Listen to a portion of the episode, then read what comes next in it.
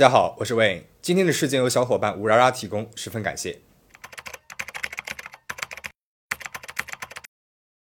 今天的事件发生在美国佛罗里达的奥兰多，这里的环球影城是全球规模最大的环球影城，也是唯一有哈利波特主题乐园的环球影城。再加上奥兰多本身也是一个旅游城市，所以这里可以说是小孩子的天堂了。然而，在2008年，这里发生了一件让整个美国都揪心关注的小女孩遇害案。而小女孩的母亲也被列为了被美国人最痛恨的女人之一。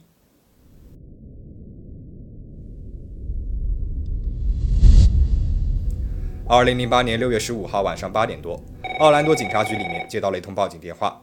打电话的女人名字叫辛迪，举报她的女儿偷了家里面的车子和钱，要警方过来逮捕她。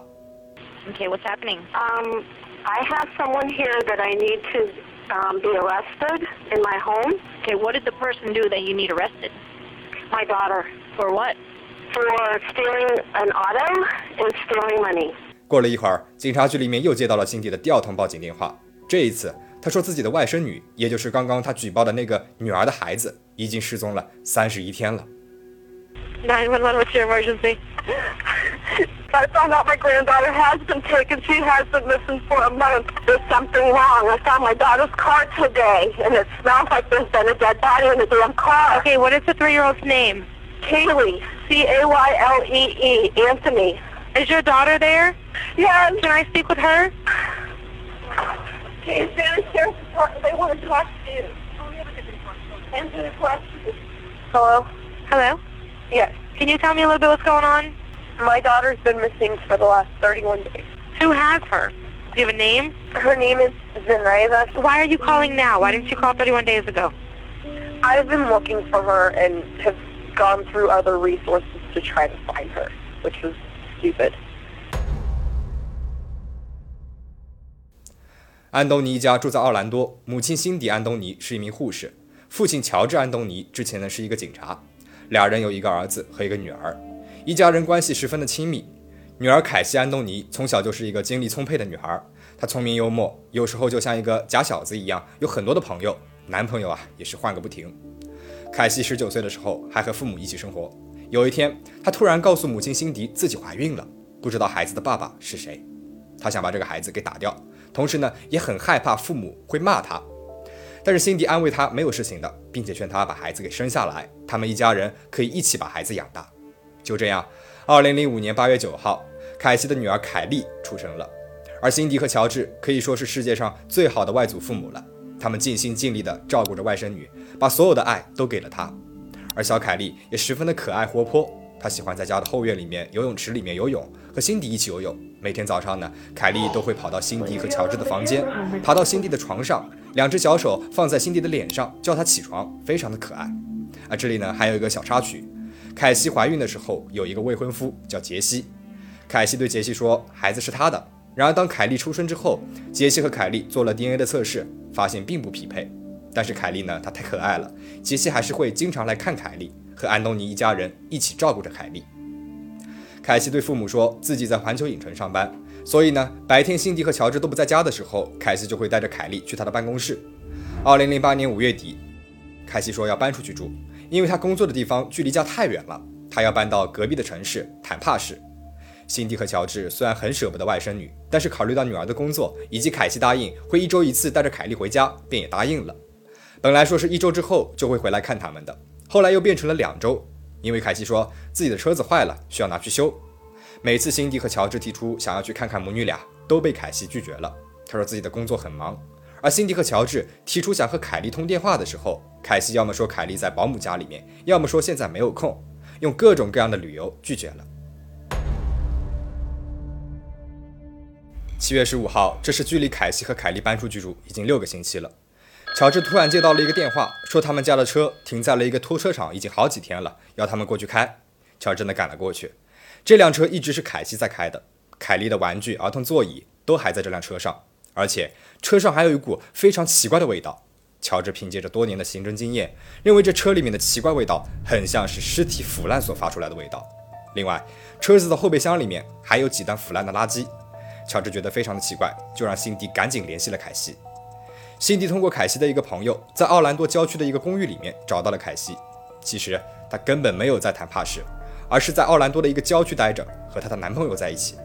对于这个男朋友，辛迪是一无所知。更要命的是，在那个公寓里面没有看见凯莉。凯西说凯莉在保姆家里面，保姆的名字叫赞妮。辛迪把凯西带回了家，女儿把车子丢在了拖车场，还把外甥女扔在了保姆家里面，自己呢却和男朋友在鬼混。辛迪是十分的生气，于是便拨打了我们开头说的那第一个九幺电话。当他打完电话之后，回到客厅，听到了凯西和自己的哥哥在聊天。他说他已经有三十一天没有见过凯莉了。六月九号那一天早上，他把凯莉放到了保姆赞妮家里面，然后就去上班了。但是晚上他去接凯莉的时候，赞妮不同意把凯莉还给他了。后来他也联系不上赞妮了。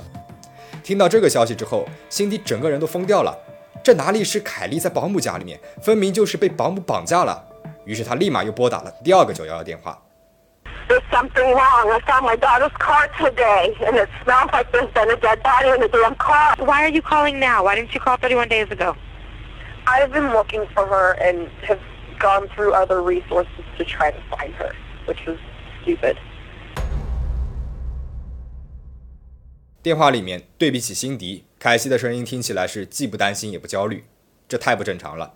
即使不考虑电话，两岁半的女儿失踪了三十一天了，对自己的父母朋友都没有提起，直到现在才报警，这本身就是一件非常奇怪的事情。而后来凯西的一系列迷惑行为，更是加重了警方对她的怀疑。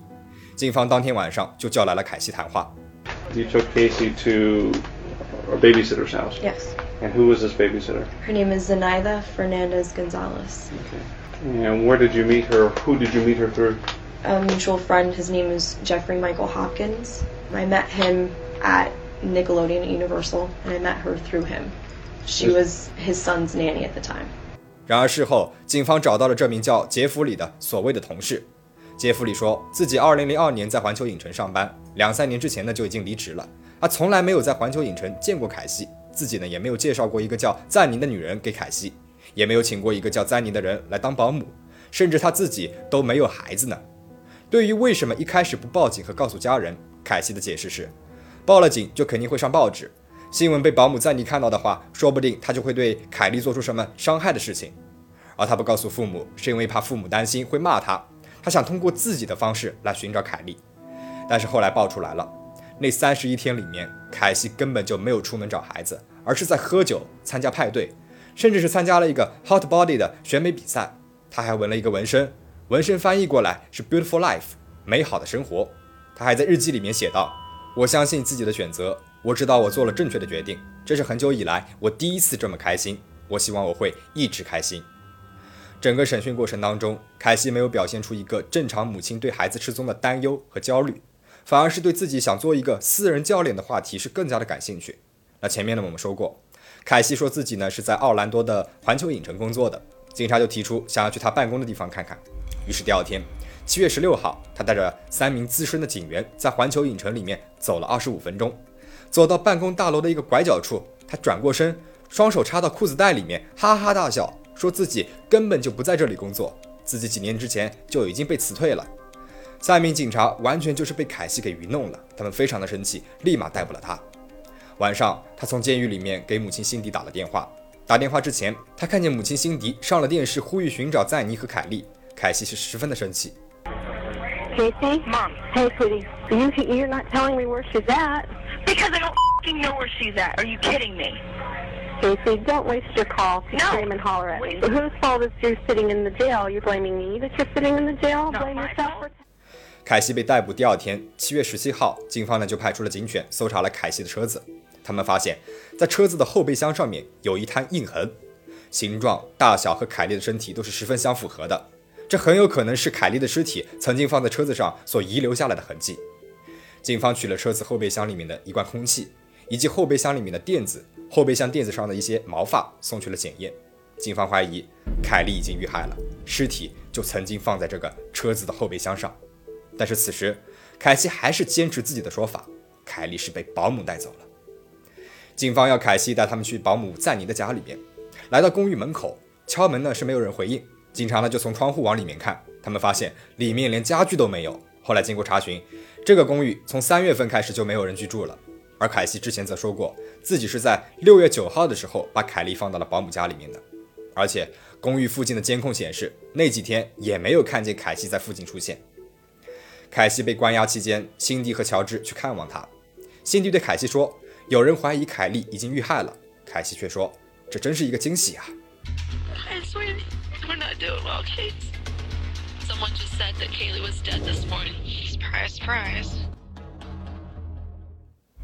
八月二十一号，凯西被保释出狱了。凯西被保释的那一天，民众是十分的愤怒，甚至去敲安东尼家的门，谩骂辛迪为什么要收留一个杀人凶手。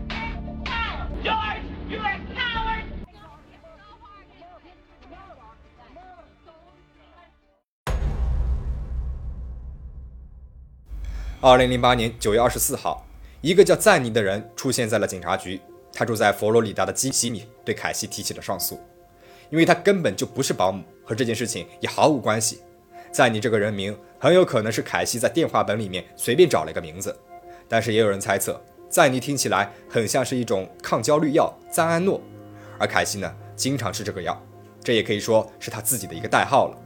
但是不管怎么说，根本就不存在保姆赞尼。所以也不存在凯莉被保姆绑架这一说法，警方就更加确定了之前凯莉被杀害的猜测，就以一级谋杀罪逮捕了凯西。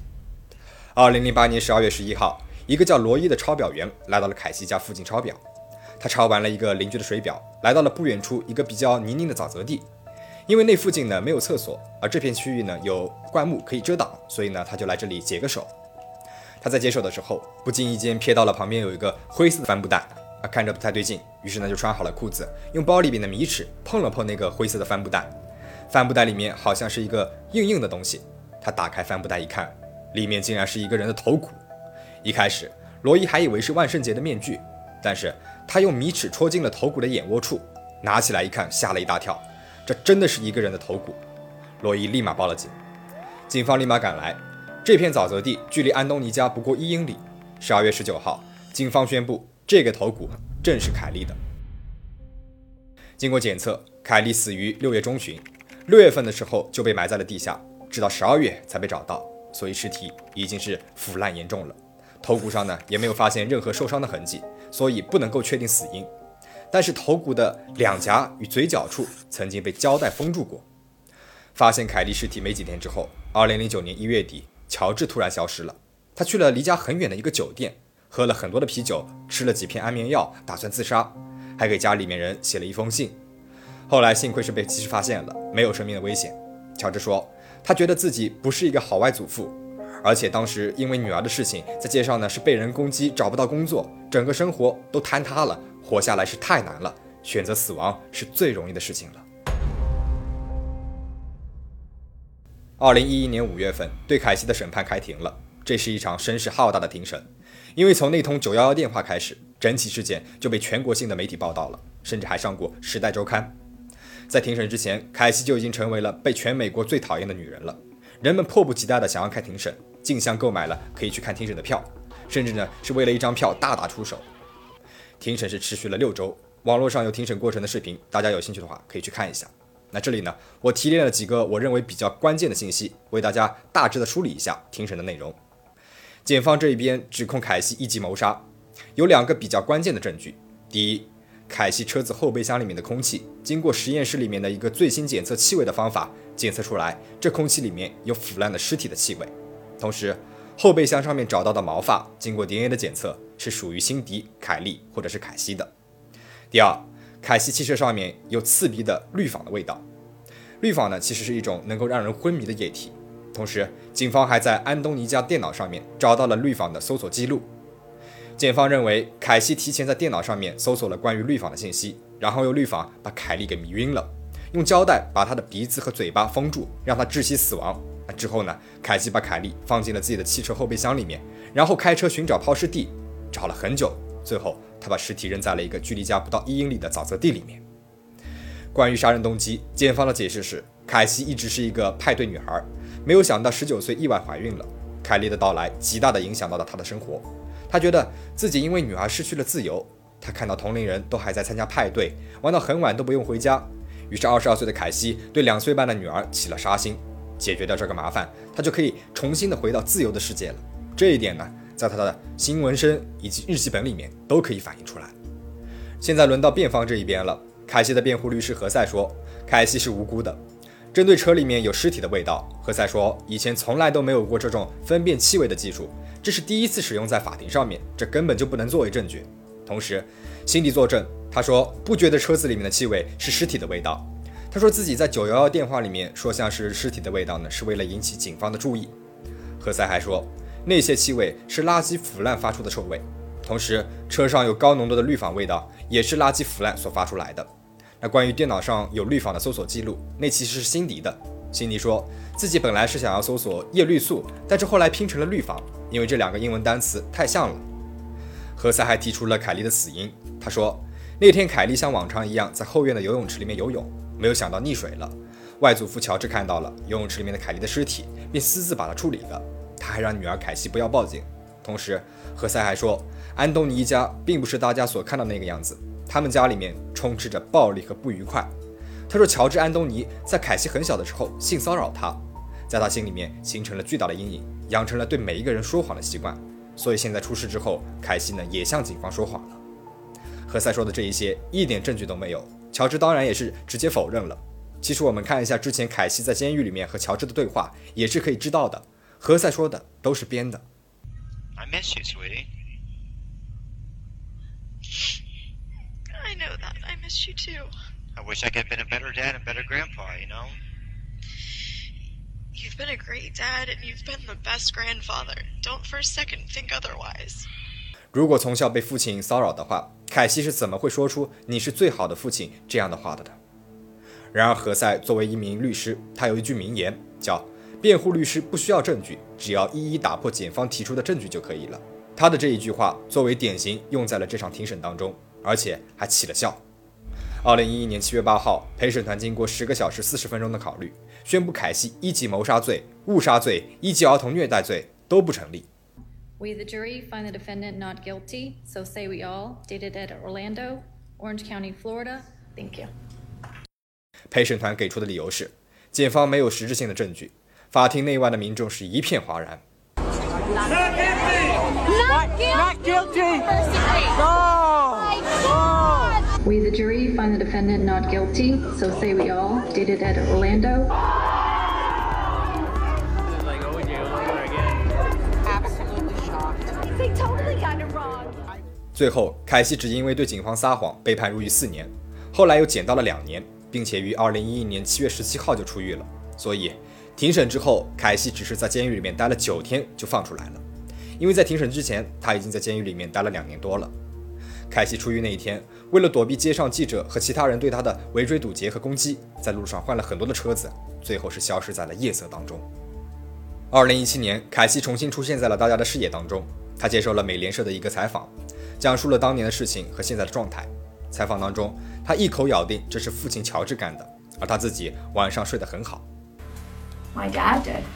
I'm okay with myself. I sleep pretty good at night. I don't give a about what anybody thinks about me. I don't care about that. I never will. 凯西现在住在佛罗里达的棕榈滩，和私家侦探帕特里克·麦金纳住在一起。那帕特里克曾经是欧杰·辛普森一案的梦幻律师团队当中的一员，他帮凯西在棕榈滩开了一家摄影工作室。凯西接受美联社的采访，其实也是为了宣传推广自己的摄影工作室。但是由于没有人愿意找他摄影，工作室呢也倒闭了。那他后来呢，帮着帕特里克做一些调查上的工作。同一年，凯西的父母乔治和辛迪也首次发声，接受了媒体的采访。主持人问乔治：“现在和凯西的关系是怎么样的？”乔治的回答是：“我现在和他没有关系。”他说他不想看见凯西，也不想跟他说话。Is your daughter Casey dead to you? Well, I actually lost my daughter and my granddaughter in 2008. 乔治还说，当时何塞在开庭之前跟他说：“我们需要你来做这个替罪羊，我们需要你来替你的女儿顶罪。”那现在，辛迪和乔治还是住在以前的房子。乔治说，有一天他想要搬家，但是一想到外甥女凯莉在这里有过那么多快乐的时光，他就舍不得搬走。主持人后来又问：“如果凯西看到了这个视频，你们想对她说点什么 If Casey is watching this, what is your message to her? Stay away. Stay away from me. If she wants a relationship again with her mom, she's got a lot of explaining to do, but I don't, I don't want to hear it no more from her. 这起案件到这边就讲完了。审判的结果让大部分人都不能接受。这起案件受到了这么大的关注，除了两岁半的凯莉死因扑朔迷离，凯西的这种说谎的技巧和习惯，也是这个案件里面非常可怕的一部分。凯西坐牢期间，有两名临床心理学家去监狱里面对他做了一系列的测试，最终结果都显示凯西的心理没有问题，但是这又解释不了他那些说谎成性的迷惑行为。回顾凯西的过去，通过他的朋友和家人的采访，我们会发现他很少生气，很少难过，他一直都是令人愉快的、活泼的、十分友善的性格。即使是在不太适合的场合，他也会这样做。凯西一直都是戴着面具在生活的，每一个场合都是如此，日常生活当中很难发现。但是在这样一起案件当中，他的性格像是被放在了显微镜下一样，被人放大了审视，于是这些特点呢就被人一览无余了。凯西十分熟练地欺骗别人，这甚至已经成为了他潜意识里面、他性格当中的一部分了。这也是社会病态人格的一种表现。无论是什么情况，对方是谁，他们总是想占上风。他们怎么达到这个目的呢？那就是通过说谎。他想让自己看起来很好、很镇定，不想被别人看出来他是焦虑的。这从凯西的审讯视频里面也可以看出来，他翘着二郎腿，自信的和警察侃侃而谈。也许就是在用假装镇定来掩饰内心的焦虑。只有在父母去监狱里面看他的时候，他才流露出了真实的感情。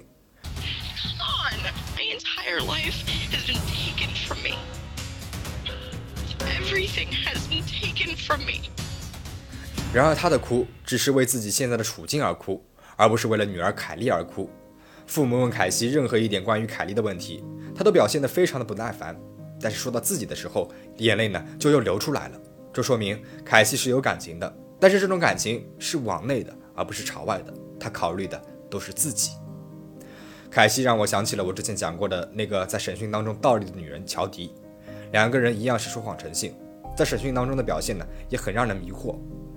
还有在杀害了自己的家人赛夫的那期节目里面，我提出过病态说谎者这个概念。